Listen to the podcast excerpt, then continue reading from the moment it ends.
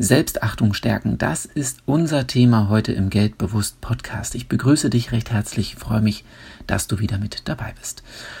Wenn du dich über dich selbst ärgerst, eventuell sogar Zorn spürst, eine geringe Selbstachtung hast, dann empfehle ich dir folgende Übung. Nehme dir ein leeres Blatt Papier zur Hand und teile es in der Mitte durch einen Längsstrich in zwei Spalten.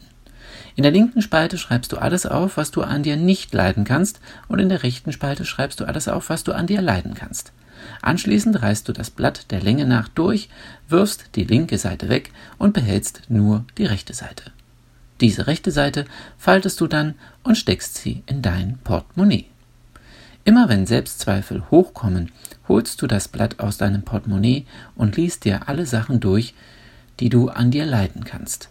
Das stärkt deine Selbstachtung und macht dich nebenbei zu einem zufriedenen Menschen. Und zufriedene Menschen gehen achtsamer und bewusster mit ihrem Geld um. Deshalb ist diese Übung wichtig für dich.